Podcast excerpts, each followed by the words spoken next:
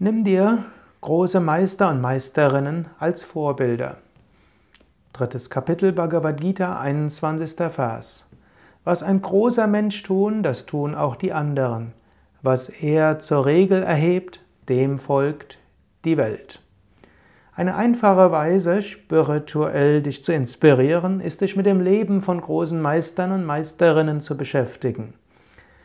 Das hilft dir, dich zu inspirieren. Du siehst, ja, Spiritualität ist nicht nur irgendeine Vorstellung.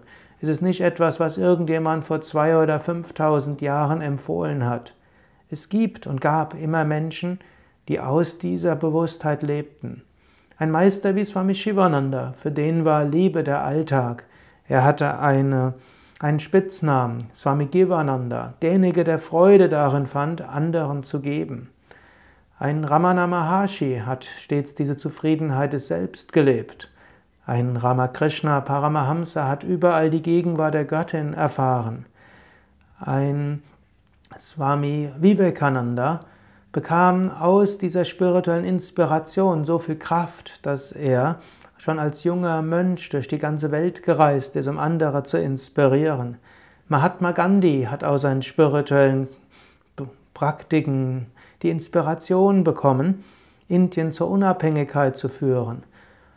Die heutige Zivilisation wäre ohne Mahatma Gandhi so gar nicht denkbar. Mahatma Gandhi hat gezeigt, dass durch gewaltlosen Widerstand tyrannische Regimes abgeschafft werden können.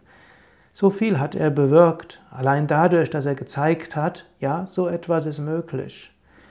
Große Menschen können einen inspirieren. Du solltest, oder du kannst, du solltest nicht, aber du kannst überlegen, wann hast du das letzte Mal mal eine Biografie gelesen von über einen großen Menschen?